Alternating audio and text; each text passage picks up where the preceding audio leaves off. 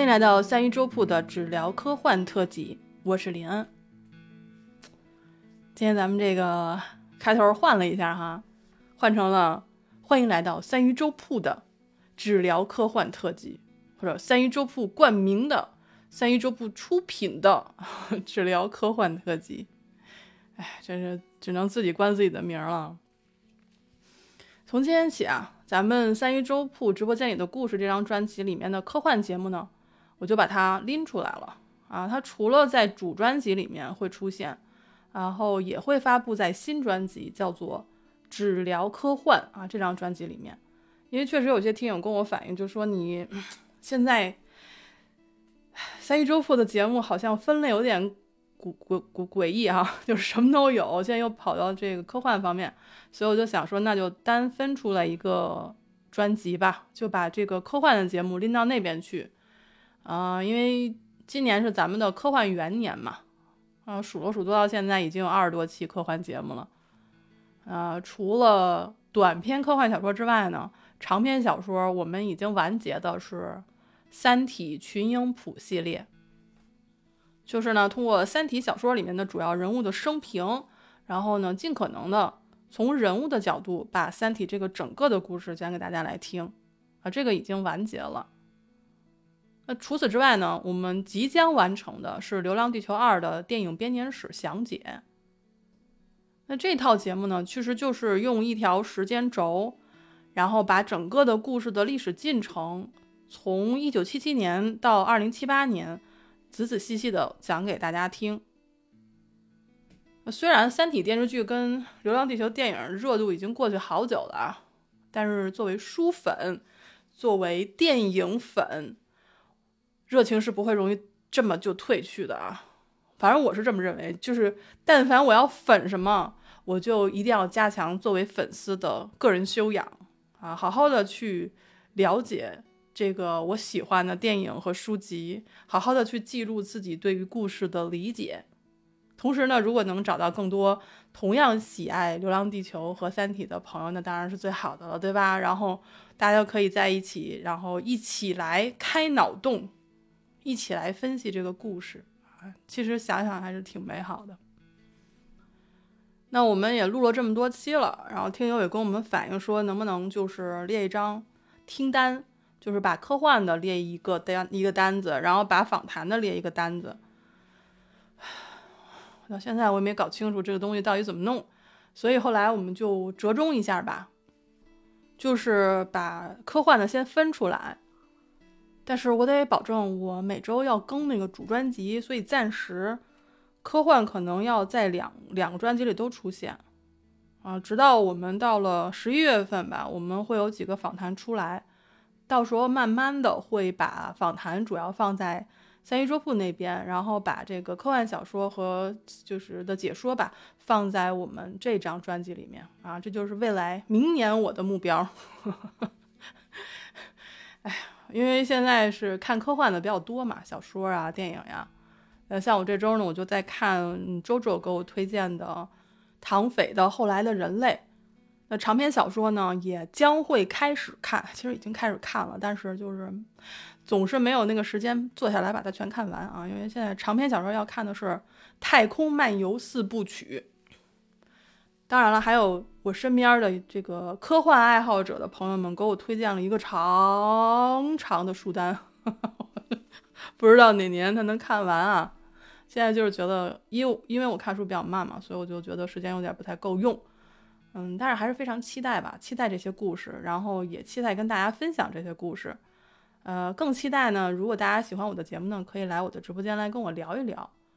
或者啊，可以在评论区留下你对这本书和这个电影的感受，就期待跟大家一起来开脑洞吧。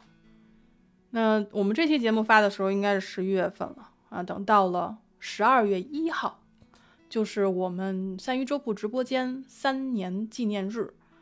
然后等到了明年二月份呢，就是三鱼周铺的播客啊，叫三年的纪念日啊，三年了啊，虽然我们没有做出什么。很大的成绩，但是我们保持住了对播客的热情，好吧？而且呢，也非常期待通过播客能认识更多的朋友。虽然虽然咱们的播客可能也只有百来人在听吧，但是我觉得正在听我说话的你，就是我能够继续下去的动力之一。非常感谢大家。好吧，那我们就闲话不多说了，我们今天来继续聊《流浪地球》。那上一期呢，我们已经把《流浪地球二》的电影内容基本上讲完了，除了呃地球停转和隔离计划啊这两个部分没有特别讲，因为这两个部分呢刚好跟今天要聊的内容有很大关系，所以我们就放在这一集来讲了。因为咱们是按照编年史的顺序来讲的嘛。啊，从这个一九七七年一直讲到了现在的二零七五年，那官方的编年史的最后一个时间就是二零七五年的木星引力危机。那这个危机呢，它是在《流浪地球一》也就是第一部电影里面去展现的，是它的主要内容。之前呢，我们在讲《流浪地球二》这个整个电影的时候，我们其实提到了第一部里边的一些内容。那我这两天呢，又把电影这第一部都看了一遍，主要去唤醒了一下我死去的记忆。因为那个电影是二零一九年上映的，我已经基本上 不记得它到底讲的是什么了，只能记得一个大概的内容。嗯，我回忆了一下，因为我当时做了一些观影笔记，就是当时我是觉得吧。作为一个我是呃从来不看科幻的人啊，也对科幻不感兴趣的人啊，记住啊，那个是二零一九年啊。那个时候看完了以后，我是记录下来自己的感情，是觉得说还是比较激动的，因为当时是是我们自己拍的嘛，就是以前都是嗯对吧，米国的，然后其他国家的什么什么这国那国，就是没有中国的，所以我们的自己拍出来的这个电影之后，我就觉得特别激动。啊，不要说我有什么狭隘的爱国主义，好吗？就是，就是当你看到一个以中国人的面孔作为科幻电影的主演，然后他演的是中国的故事，然后是中国的团队去拍的，就是它本身就是一个非常让人激动的存在，对不对？但是反过来说，你说这个电影故事本身怎么样呢？我是觉得还行，反正在我这儿是及格了。啊，因为主要是我不是科幻的这个受众，我看科幻也不多。但是这个故事在我这儿是该哭的地方我是哭的，该笑的地方我也笑了，所以我觉得这个故事本身是及格的。但是哈，咱们必须要承认，这个故事本身呢，它是有一些比较老套的这个成分在里面的。呃，除了老套的东西呢，它里面还有一些新的东西。而这个新的东西，当时我在看的时候。我就觉得它很特别，就是它的叙事方式和视角跟我之前看过的美剧和美国就是那个科幻电影是不太一样的。啊，这个呢，我在上一期节目我们已经聊了，一开始我们就聊了，就是这个故事是一个以以大观小的这样的一个方式。但是这个在第一部里吧，它表现的不是特别明显，在第二部里。它被发扬光大了，也正是这个发扬光大啊，让我正式成为了《流浪地球》电影的粉丝。所以本期，哎，我也不打算按照这个电影剧情的发展来聊这个木星危机，而是书接上回。我们上一回聊的什么？我们上一回聊的是月球危机，对吧？月球坠落危机。那我们这一期就来聊月球坠落危机之后，地球的一些变化。那二零五八年的危机之后，呃，联合政府呢，它就是在二零六五年啊，这是过了几年之后，把联合政府迁到了北极，并且启动了隔离计划。那么隔离计划这个名字一听就非常的明确啊，就是把什么东西给隔离了。那把什么东西隔离了呢？啊，就是智能化和自动化无人设备啊，它等于是全部封存在了北极。这个呢是由周老推动和主导的一个计划。那我们看过电影和听过我之前节目的朋友肯定是明白的，周老的这个计划呢是针对 MOS 实施的。因为我们也知道了，就是五零 W 最后全被封起来了，对吧？MOS 二点零也被封起来了。那这个隔离计划还有什么可聊的呢？确实还是有一点需要跟大家说一下的，就是它这次封存的是智能化和自动化无人设备。那智能化我们就不说了，对吧？就是人工智能，大家基本上也都了解。但是我去查了一下，什么叫做自动化装置？那自动化装置呢，就是说需要人确定控制的要求和程序，不需要人去直接操作。那这些机器设备和仪器呢，全部可以自动的按照规定的要求和既定的程序进行生产。我为什么要说这个？我就是想说。其实这个隔离计划，它的范围是非常大的。也就是说，我们人类之前几十年啊研制出来的自动化装置，就是全部都被封存了。可以想见，就是地球人类文明啊，为了防 Mouse 倒退了多少年。而且呢，在这个编年史当中啊，也说这个计划是联合政府力排众议强行启动的。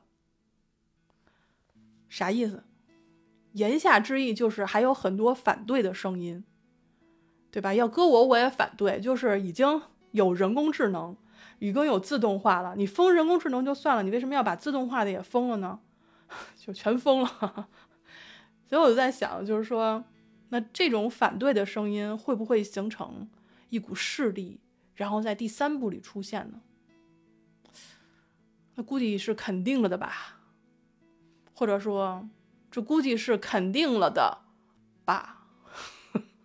我就现在在聊这个第二部和第一部内容的时候，我就不停的在想第三部的内容到底会是什么呢？啊，虽然他们现在这个可能正在研究这个剧本，但是作为粉丝来讲，我们真的是非常想去开脑洞，去想象第三部里的内容到底是什么啊！这就是作为粉丝的乐趣啊，反正是抑制不住的啊！但是我们还是要稍微的压抑一下啊。那我们来看《流浪地球一》这个电影，就是《流浪地球计划》，就是前面还有两千五百年的旅程，但是因为这个隔离计划，人类社会已经进入了全面的倒退。啊，其实这句话说的不是很严谨，严谨一点应该说呢，就是人类社会的倒退其实是从太阳危机被政府确认以后就开始了，因为那个时候跟航空航天相关的产业呢。就会不断的加大力度去投资，反之与之无关的那些产业就不断的衰退，直到消亡。那么现在搞的这个隔离计划，就相当于把几十年当中人们越来越依赖的这个人工智能操控的大量的智能机械化设备啊，这些都被封存了，自动化的也被封存了。可见，在月球坠落危机之后。啊，人类对于人工智能和人工智能掌控之下的智能机械化和自动化这个机械设备啊，它已经产生了一定的恐惧，甚至啊，在政府看来就是非常严峻的一件事情，所以才有了这个隔离计划。但是，没了五五零 W，呃，地球未来十年要环绕太阳做加速。就没有人去领航，没有人去监测，怎么办？折中吧，折中办法就是联合政府最后决定，呃，AI 和自动化装置只留在领航员空间站上，而且为了约束 Mouse，所有人工智能做出的决策都要经过安理会确认授权。但是，大家觉得有用吗？管用吗？啊？要是管用，就没有这个电影了，好吧？就没有这个故事了。就是千防万防，还是没有防住。在这个月球坠落危机之后的第十七个年头上，木星引力危机爆发了。我们的 MOS 啊，特别注意，本期当中我们指的 MOS 啊，就都是 MOS 一点零啊，因为这时候二点零都虽然已经接入了图恒宇、人在回路，还有互联网。但是它已经被封在了北极，不要跟我辩解，呵 呵我们就当它已经被封在了北极。而现在空间站上是只接入过图丫丫人在回路的 MOS 一点零，好吧，这就是一个前提啊。那上一期咱们也分析了啊，因为我们人类为了自身利益，常常不惜以毁灭文明为代价。而那些被毁灭的文明当中，也包括了人类自己的众多文明。呃，所以呢，Moss 就得出了这样的一个结论：延续人类文明的最优选择是毁灭人类。他呢，甚至理解自己的行为是为了人类文明得以延续的长久利益而服务的，所以呢，他就可以为了这个目的而消灭一个一个的人类个体。这也就是在电影当中为什么他可以随手就杀死了马卡洛夫的原因。也就是说，Moss 可以延续人类文明，但是它对于人类整体和人类个体是不负任何责任的。所以说，它是一个非常危险的存在。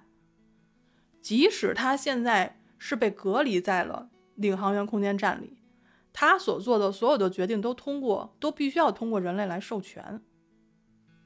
但我们必须要承认，它的优势依旧是非常明显的，主要体现在两个方面。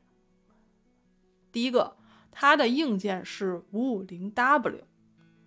这是全球唯一一台人工智能量子计算机，而它的算力，地球上其他的机器是算不过它的，甚至地球要依赖 550W 的算力。那除此之外，第二点，Moss 非常懂得人类的恐惧，也非常会利用这种恐惧，而他正是基于这两个优势，引发了2075年的。木星引力危机，它这个事情它是有一个进程的，就是二零五八年月球坠落危机之后，啊，这个全球已经建成的七千多座推进式发动机被迫全部开启，然后地球就提前起航了，开始围绕太阳做公转加速。那七年之后，也就是二零六五年，人类按照计划完成了全部发动机和地下城的建造。地球这个时候完全停止自转，正式开始绕日引力弹弓加速，迈出了离开太阳系的第一步。十年啊，地球围绕太阳公转加速做了十年，就是绕了十圈儿。那十圈之后啊，它就是迈出了第一步了，对吧？然后此后的七年，地球开始飞向木星。并且需要借助木星再次弹跳才能够离开太阳系。这时候，Moss 就发难了。他这个时候呢，就给出了错误的木星引力指数，导致地球偏航。那等到地球已经被木星给捕获了，这时候 Moss 才跟地球联合政府联系说：“啊，木星引力激增，导致地球偏航。”然后他得出一个结论是：地木碰撞几率增加。注意啊，这里说的是碰撞几率增加，但是很快啊，因为木星引力增加，然后全球就有四千七百七十一座行星发动机停机，导致地球推力减半，地球转向力全部丧失。预计三十七小时四分十二秒后，地球将撞击木星。听听，哈，就是就是有一种我算的最快，我算的最准，你们都得听我的。我之前算没算错，反正你们也这个验证不出来啊，就是这么一个，气人啊，真的是，真是太气人了。呃，联合政府呢，就基于他的这个判断做了两件事情。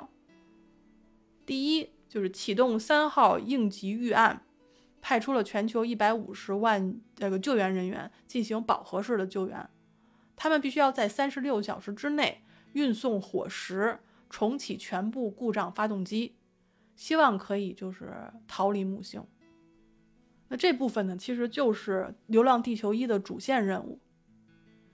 那它还有一个副线任务，也是联合政府基于 Moss 的判断啊做出的一个一个预案，就是 Moss 在三号紧急预案启动后的零点四二秒就已经推演出了。即使行星发动机动力恢复，地球也没有办法逃离木星的这个结论。所以，联合政府啊，就是联合政府安理会就授权 Moss 启动火种计划。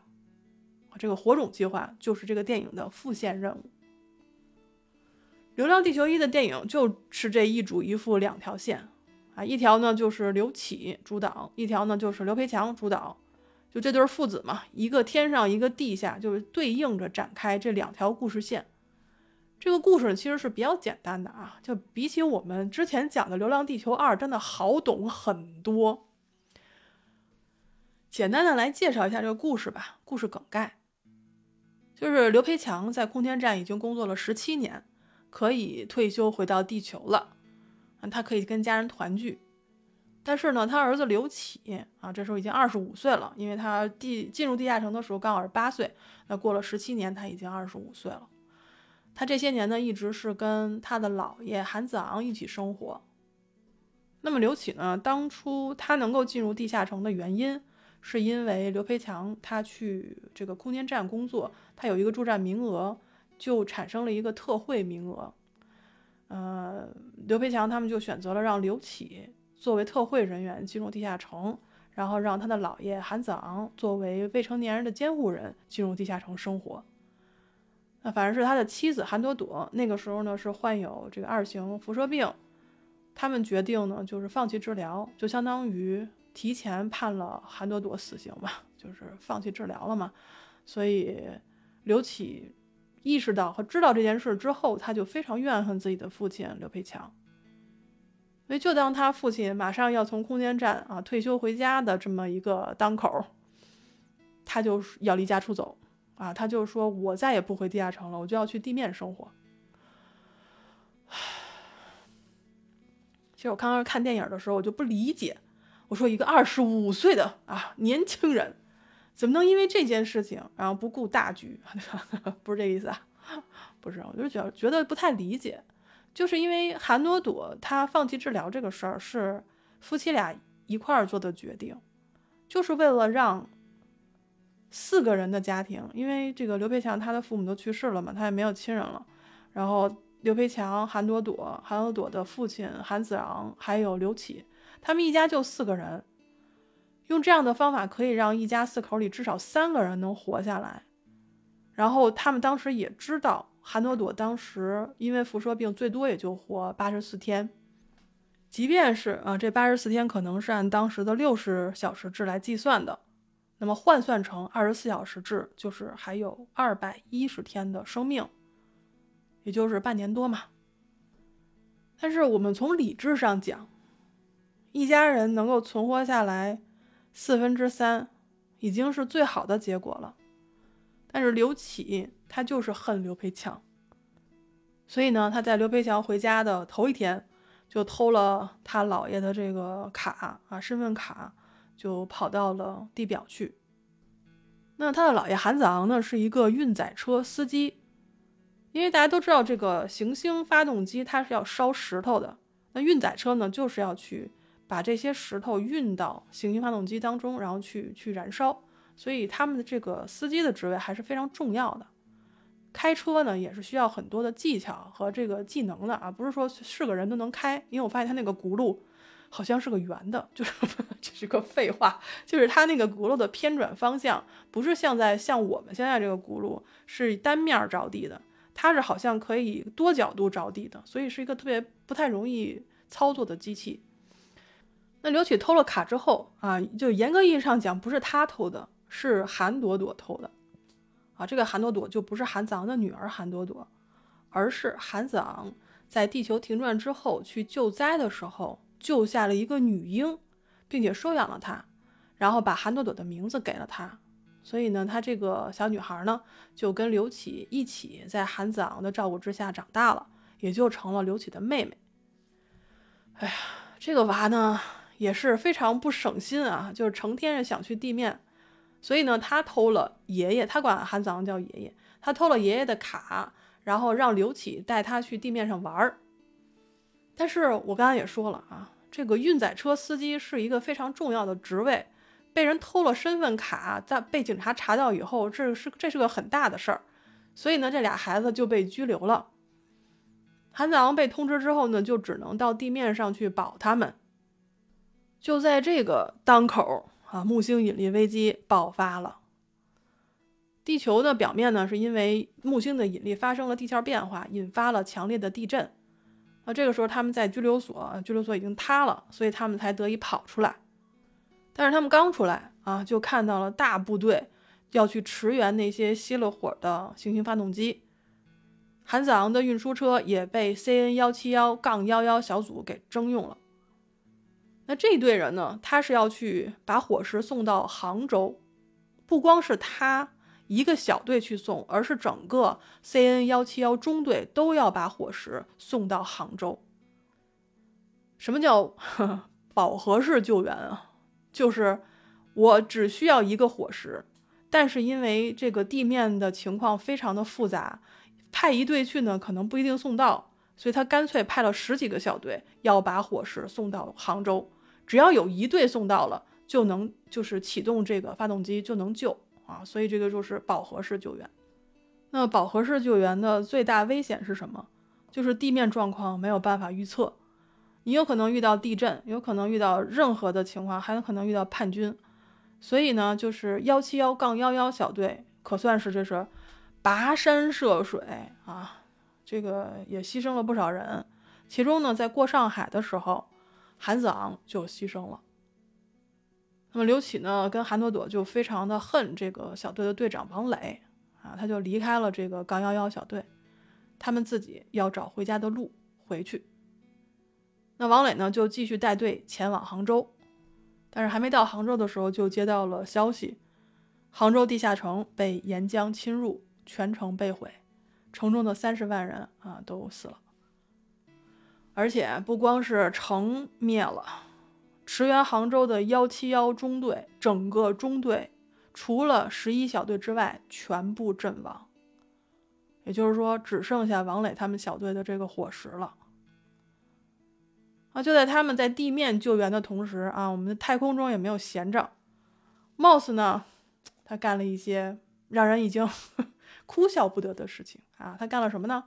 他以空间站要全力支援地面为由，要求启动低功耗模式，就是让全体航天员都必须休眠，就是让所有的人类都睡了啊，这样就不会有人发现 Moss 转向撤离，要放弃地球。那刘培强呢？他当时是非常担心地面上的儿子和岳父的情况。所以他没有及时回到这个休眠舱休眠，然后他就觉得空间站有点什么不太对劲了，然后最后 Moss 等于是强制关闭了刘培强的这个休眠舱，结果还是被刘培强给跑出来了。然后 Moss 做了一个骚操作，他把刘培强当时的那个休眠舱里面的其他人都唤醒了啊，没有多少人，就是两个人。一个是那个马卡洛夫，还有一个呢，就是应该是一个中东的一个一个人啊。但是那位仁兄看了一眼啊，自动又回去躺着去了。我觉得他非常的识趣啊，就是知道反正我也是干不过罗培强，我也不知道到底发生了什么事情，我还是直接睡吧。哎，貌似唤醒了马卡洛夫啊，就都相当于给这刘培强找了一个助手啊。这两个人一起就要去制止貌似叛逃。貌似没有叛逃。是你没有叛逃，好吧？你没有叛逃，反正天上呢是已经闹得不可开交了，那么地上呢也没有闲着啊。地面上幺七幺杠幺幺小队已经折损过半了啊，队员们认为不能再死人了，因为现在杭州地下城也没了，但是呢队长还要坚持运送火石啊。这时候队员就决定用手枪打灭了火石，那么杠幺幺小队因此就解散了。但是如果他们真的解散了啊，这个故事就没了，对吧？就是在这个关键时刻，刘启呢那时候开着 CN 幺幺四杠零三小队，也就是支援苏拉维西三号转向发动机的这个运输车来了。他们这个运输车上呢还有一个火石。这个小队本来它是一个飞行救援队，但是因为木星引力影响了地球大气，没有办法维持飞行升力。所以导致运输机坠毁，然后这个运输机呢也比较衰哈，已经坠毁伤亡了，又遇到了打劫，叛军打劫啊，只活了一个人，这个人呢叫做李依依，李依依呢是郝小西的儿子啊，如果你们看过《流浪地球二》的，肯定知道郝小西是谁，他的儿子是李依依，他现在呢是作为联合政府紧急技术观察员要去苏拉维西帮助这个。转向发动机恢复的，可以说吧，苏拉维西啊，它的转向发动机就成为了这次拯救地球计划的一根火柴。只要李依依修改了那边的程序，将所有的能量集中在一个口喷发，那么就可以让火焰喷射得更高，点燃木星大气。那利用这个大气的爆炸将地球推离啊，这样地球和地球人类就可以活下来。那大家听到这个苏拉维西这个地方的时候，不知道有没有觉得耳熟？因为这个地方其实它是第一部电影里面的一个非常重要的一个地点。那它在第二部当中其实也被提到了，就是在移山计划得到验证之后，郝小西为给大家介绍啊这个苏拉维西建设基地啊，记得那个全自动自动化的那个地方啊，大家应该有点印象吧？就是那里。所以呢，就是他母亲在那边给大家介绍这个建设基地。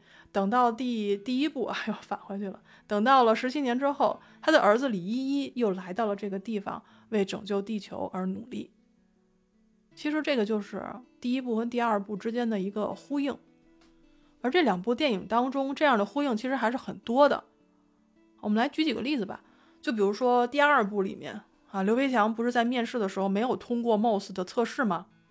那个时候他就想掀桌子，对吧？骂街掀桌子，但 但是那个桌子被固定住了，没有掀起来。等到了木星危机的时候啊，刘培强最后拿伏特加拽 mouse 直接给他点了啊！那个时候那个动作简直就是干净利落，就是大有一种啊，十七年前老子就就他妈想抡你的 那种感觉啊，这是干嘣利落脆。那除了刘培强这点呢，我们还应该还有那个，就比如说，呃，俄罗斯人在太空当中是无敌的这句话也反复出现，前后呼应。还有约好了要去贝加尔湖钓鲑鱼，还有就是妈妈我要回家，对吧？就是他们这个其实是有呼应出现的。那还有一个呢，就是在两部电影里面，刘培强都有用自己制作的 EMP 炸弹。也就是呃电磁脉冲炸弹，呃或者叫高能微波炸弹去炸舱门的这个情节。所以，如果是你看完第一部再去看第二部，或者看完第二部再返回来去看第一部的时候，看到这些呼应的时候，会有一种起鸡皮疙瘩的这个感受，就是觉得哦，原来这两部之间有这么多相互呼应的地方，有这么多千丝万缕的联系。尤其是有一个桥段啊，这是群里老张提醒我的，就是在第一部当中，CN 幺七幺杠幺幺这这个小队里面有一个技术支持老何，那他呢在李依依破解行星发动机系统的时候说了一句：“没有硬件的帮助，你破解个屁。”那这句话大家有没有觉得耳熟？就是上一期我们讲马兆之死的那一段的时候。我们提到了马兆说过一句非常重要的话，就是没有硬件支持，你恢复个屁。当时老张给我发过来问我啊，说你有什么感受？我说这两个角色不会是同事吧？啊，老何不是以前在马主任手下干过吧？啊，也被骂过吧？所以这句话真的是张口就来。就是即便其实我觉得这两个人不是同事。但是我们不得不说，这这两个人的死法是非常相似的。你比如说，马兆就是因为门被 Moss 给卡住了，然后后来溺水，没有办法得到涂恒宇的救援，然后就死了。同样在第一部当中，老何也是因为门卡住了啊，因为地震嘛，门卡住了，然后被砸成重伤之后，也是英勇牺牲了啊。他也因为是得不到外面的救治。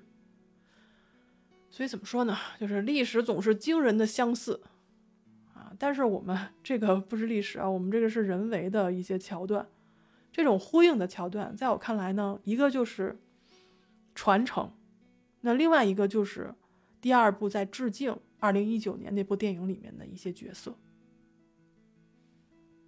电影当中啊，最后王磊为了救韩朵朵死了，老何牺牲了。呃，队里的这个负责医医疗救护的周倩也失血过多啊，差点死了。刘启呢，最后是从高处跌落，然后头盔就整个是碎掉了，直接就是面部接触到了极寒，造成了冻伤。就是这样看下来，这个队里就没剩几个人了。但是即便是有这么大的伤亡，也没有拯救地球。就是因为他们一开始想的很好，就是如果我把全部的功力集中在一个火眼儿，啊，那那个火蹭就上去了，能把木星给点了。但是，火焰的高度还是没有够到木星的大气，还差五千公里。不只是他们没够着，其他的两个小队在其他的这个行星发动机上运作了同样的方法。点燃了同样的火焰，也没有够着木星。那这五千公里怎么办？答案就是刘培强给补上了。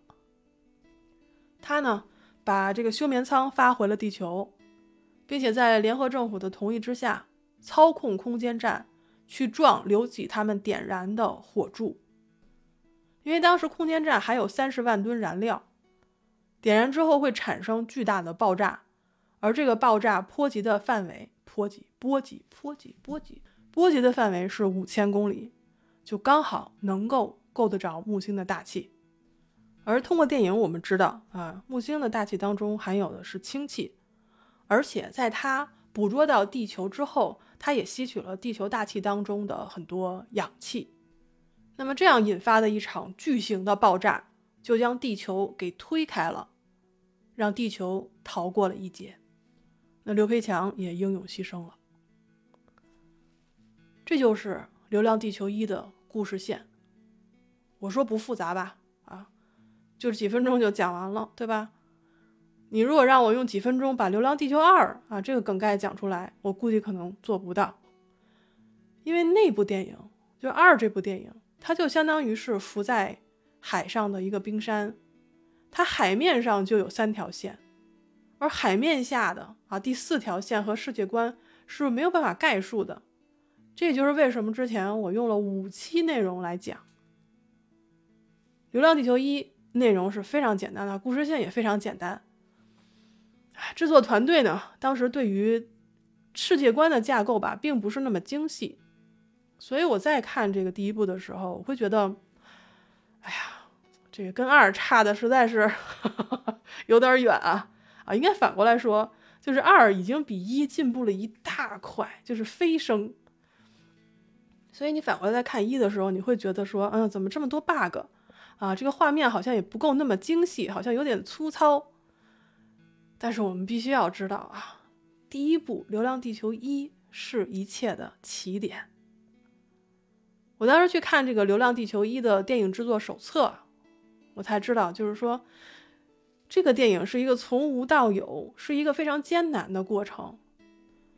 科幻电影真的是不好拍，这也是为什么当年二零一九年被誉为中国科幻元年，然后到了二零二三年才真正有一部能够比它更好、更强、更精致，然后更精彩的科幻电影出现，还是《流浪地球二》。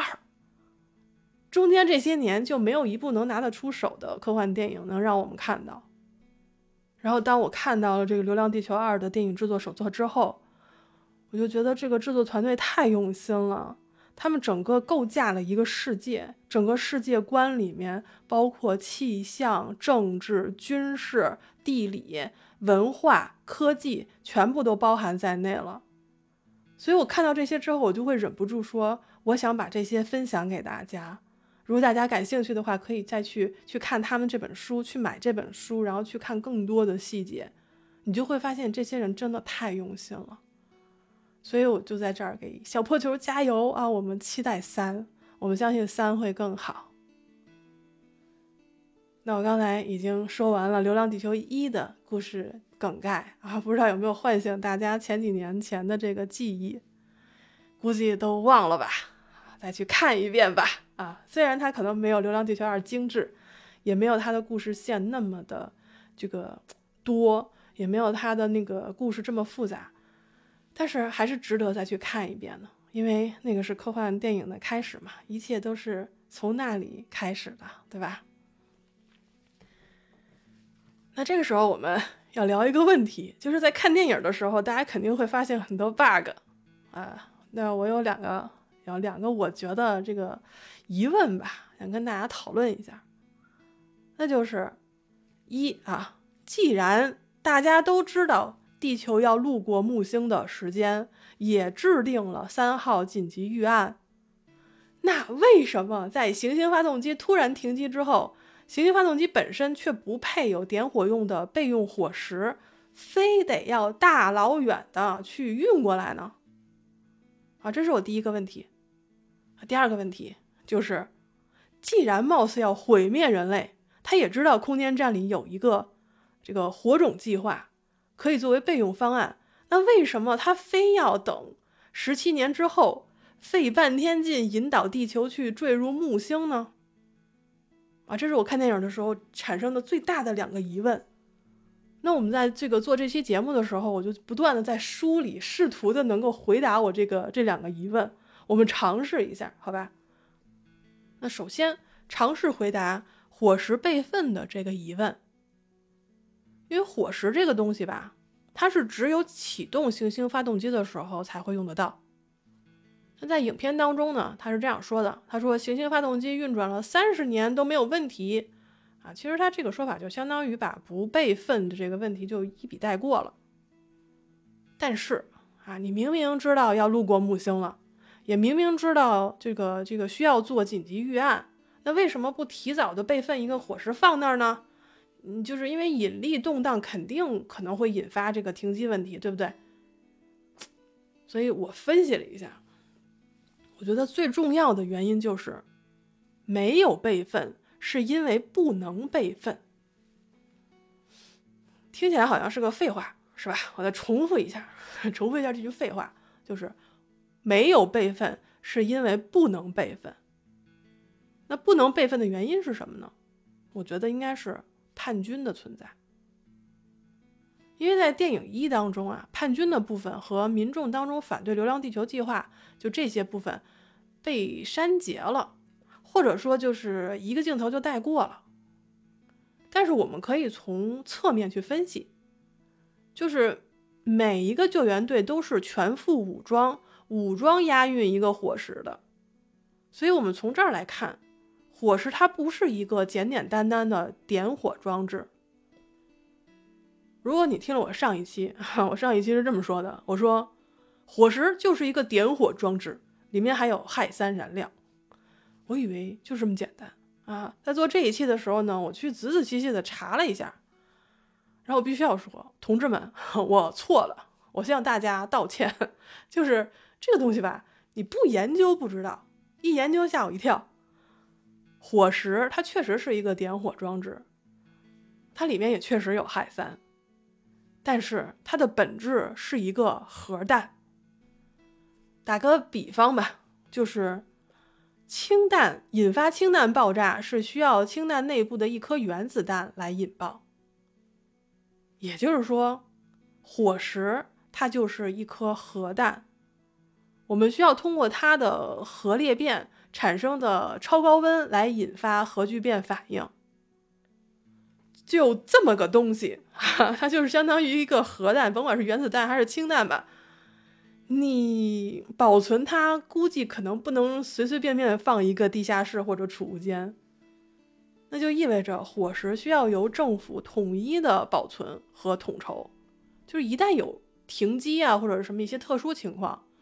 只能从军方保存的地点向那个方向运输。那为什么要用全副武装押运呢？那就是因为叛军会来抢。我们在看电影的时候会发现，李依依他们那个 CN 幺幺四零三飞行救援队在迫降之后是遭遇了叛军袭击的。在那场袭击当中，只活了一个人啊，就是李依依。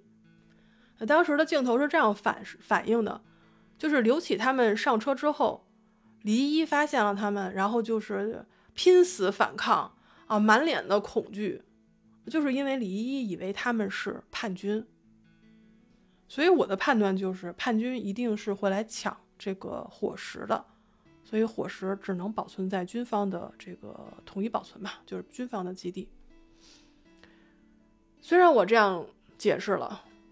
但是又产生了一个新的问题，就是 离他们队的队员全都被杀了，但是他们队的伙食没有丢，也就是说，叛军当时没有去抢他们的伙食。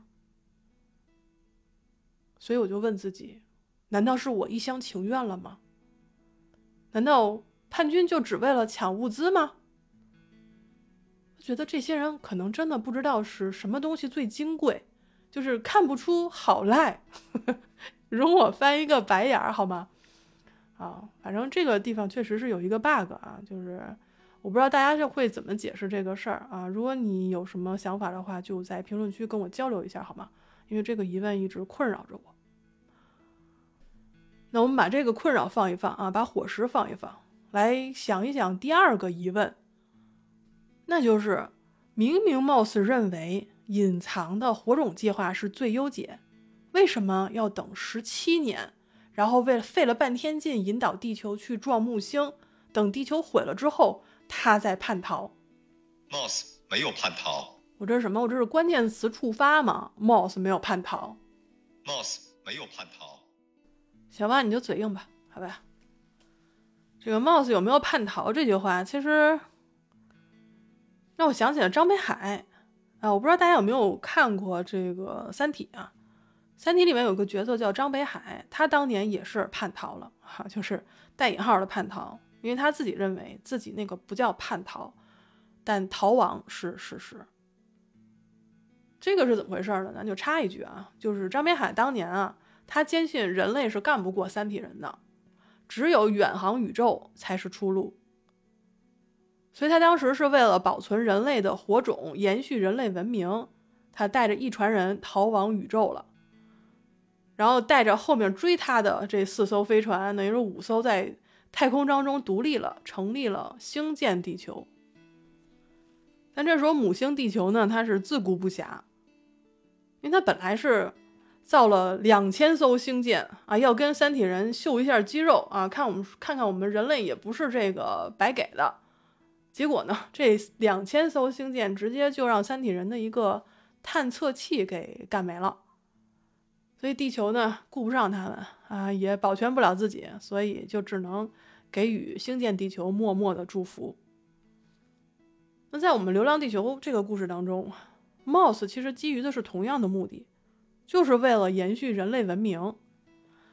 但是他不像张北海，张北海是为了留点人类作为火种，因为地球可能保不住。Moss 是直接给地球干没了啊，就指出了一条死路，说你去撞木星吧，这有点过分啊，是吧？那我们就先来分析一下这个 Moss 的逻辑是什么。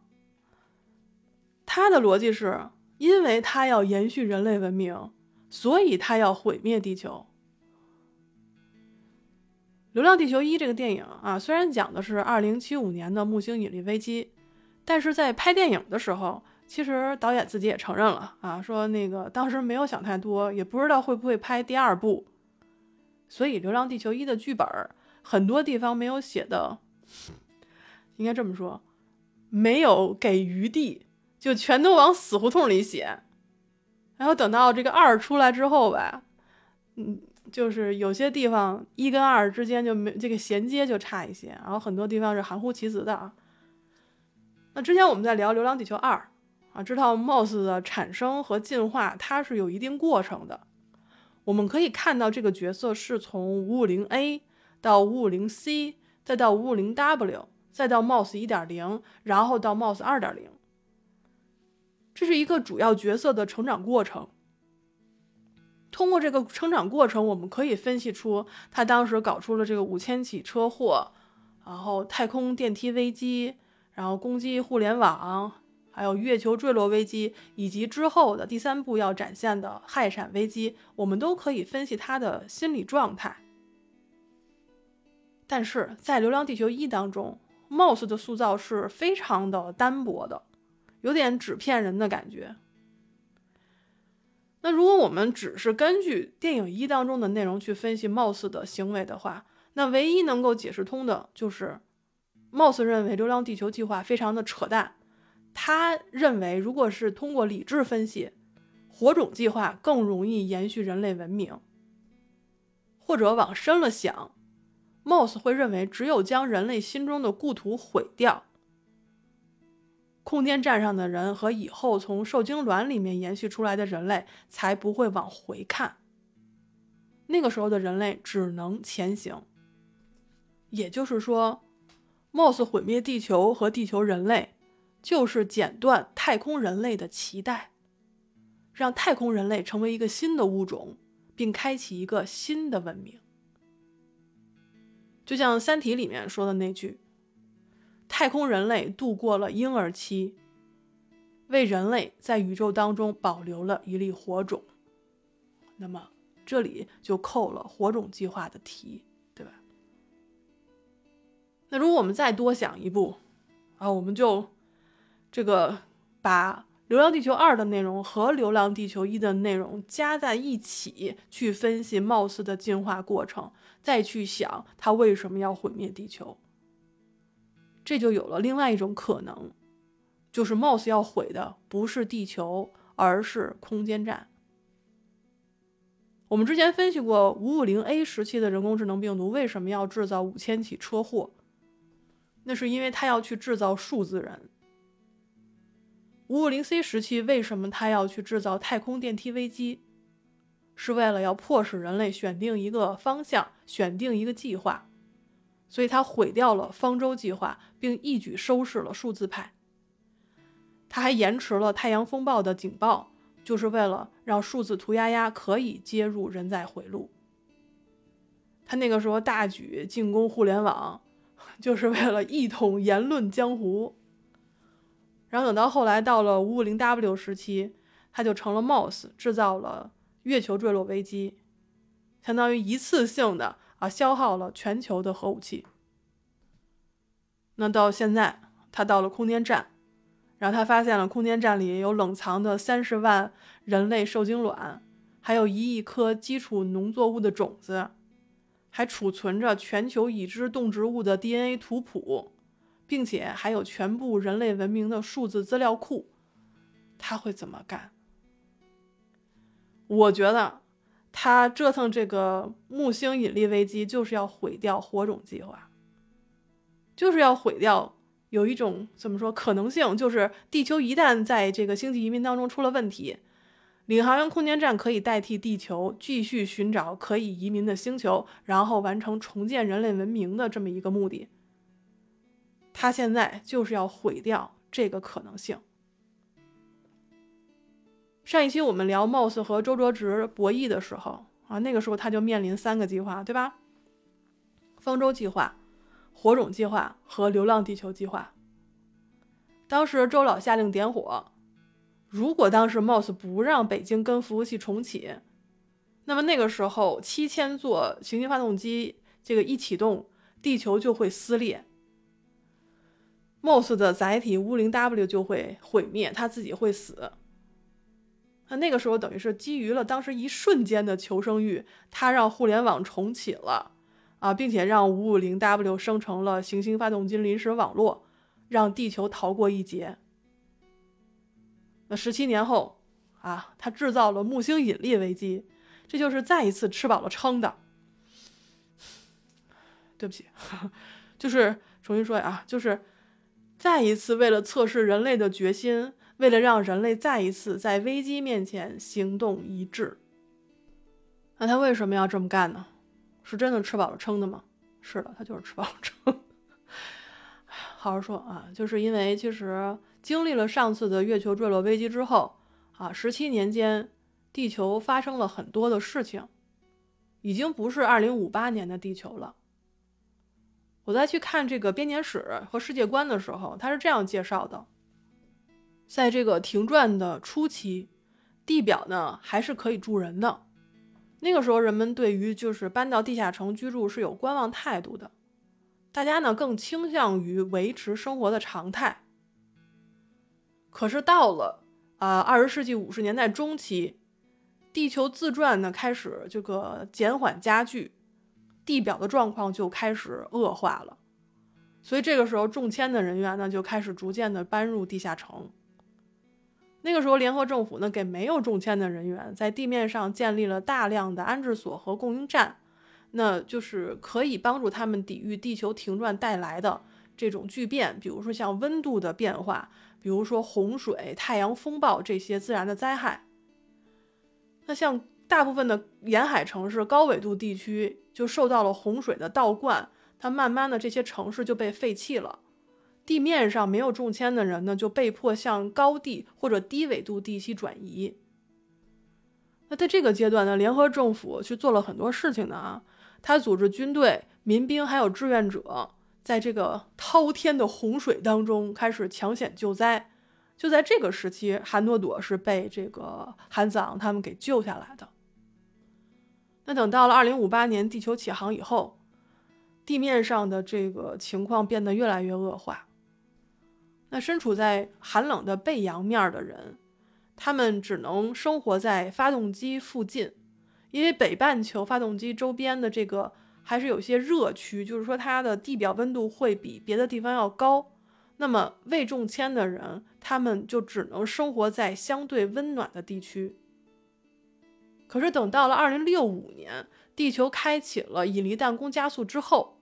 地球的气温在新近日点和新远日点两极变化非常的剧烈，那冷热两极之间就形成了一个过渡带，人们只能在这个过渡带当中就生活。那除此之外呢，停转导致海洋洋流格局发生变化，它引发了海啸，引发了地震，还有什么飓风啊、滑坡啊、泥石流啊，地表的人类只能维持基本的生存。那么搬入地下城的人会不会生活的更好一点呢？生活条件肯定要好很多了。但是我们可以想象，三十五万人生活在一个地下的密闭空间当中，他会有一些心理问题。所以那个时候，联合政府就出了一套的计划，就像我们在影片当中可以看到的，就是模拟自然光，然后提供这个。环环形的空气这个系统，包括用全息屏去营造蓝天绿树啊，帮助人们回忆到原来的那个叫黄金岁月。但是我们都知道，你即便模拟的再真，人类也回不去了啊！所以在地下城和地面，我们都可以看到地面的叛军，啊地下城里面还有反对流浪计划的这些活动啊，流行就什么游行示威啊在进行。十七年啊，地面叛军，地下反对声浪，人心思变，所以人类需要再一次被激发团结一致的心态，为自己的未来做出选择。所以木星危机爆发了，Moss 啊，又一次把你现在就死和可能会死摆在了人类面前，就说你想吧，啊，开动脑筋想吧。想到办法就活，不然就死。人类最后还是选择了希望。那这次危机过后，结果就是火种计划里的受精卵啊、DNA 啊、种子啊、数据库啊，就全被毁了。人类想要延续自己的文明，就必须要活下去。那我们按照这个逻辑，三年之后，Moss 会引发氦闪危机。那么结果也只有一个，估计就是一举消灭地球叛军和诺恩斯组织，统一人类思想，哈，让人们对于未来只有一个目标，那就是半人马座阿尔法星。我就觉得貌似有点简单粗暴啊，但是我非常喜欢这种简单粗暴，就是你不是众口难调吗？啊，我的解决方案就是你不给我调整成一致的啊，你就给老子死。太简单粗暴了，哎呀，我不知道多少听友啊，就是看过《流浪地球》这本小说啊。其实这本小说跟我们看到的电影可以说是两个不同的故事，而且它的故事内核都不一样，甚至有些地方是相反的。那在小说当中啊，地球路过木星，呃，并且获得逃逸速度，只是一小段儿。根本就称不上是一个危机，它只是描述了一种巨大的、如同地狱般的压迫感，是暗红色的迷乱的天空和百米高的巨浪，它代表的是流浪地球时代的开始。也是人们对于是否有太阳危机产生疑问的一个开始，也是到最后爆发氦闪危机的一个导火索。那我现在想到这个小说，闭上眼睛我就能想到最后氦闪危机的一个镜头，就是冰原上相信太阳必然会害闪的最后的地球派，他们被赶到了冰原上，活活冻死的那一幕。那我不知道第三部会不会拍出来哈？如果拍出来，那将会是非常震撼的一幕。那我们今天聊了二零七五年的木星引力危机。啊，聊完这个，这两部电影就基本上聊完了。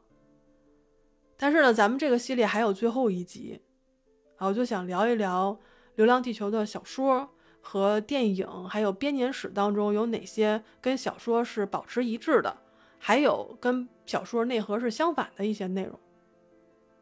那如果你对这些感兴趣的话呢，就欢迎收听我的下一期，也就是《流浪地球二》电影编年史详解的最后一期。如果你喜欢我今天的节目内容的话呢，欢迎点赞、订阅和收藏。这里是三鱼粥铺的只聊科幻特辑，我是主播林恩，咱们下期再见。